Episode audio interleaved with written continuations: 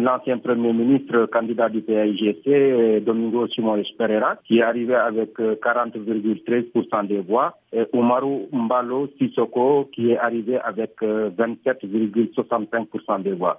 Donc, c'est les deux qualifiés pour euh, le deuxième tour. Qu'est-ce qui va être déterminant pour ce deuxième tour alors? C'est le pragmatisme et le programme. Je pense que Domingo Simon Pereira est en pole position parce qu'il a un programme qui s'appelle Terra Ranca qu'il a pu vendre entre guillemets à la population et la population a adhéré carrément à ce programme. Donc euh, je pense que c'est le favori, euh, sauf surprise, des dernières minutes. Mais il y aura des alliances quand même et des ralliements. Oui, il y aura des alliances forcément. Donc euh, je pense que tous les candidats sont en train de des alliances. Il y avait une alliance entre l'appui, le faiseur de roi qui est Nuno Nabian et Domingo Simon Esperera. Quelque temps après, Nuno a cassé cette alliance. Mais je pense que le dialogue n'est pas coupé carrément entre le PIGT et l'appui PGD de Nuno Nabian. Donc, chaque candidat essaye de rallier le maximum de voix et de compromis. Euh, je pense que Domingo, quand même, a une longueur d'avance sur les autres candidats. Mais comment expliquez-vous que le président sortant ne soit pas parmi les favoris? Oui, c'est très simple parce que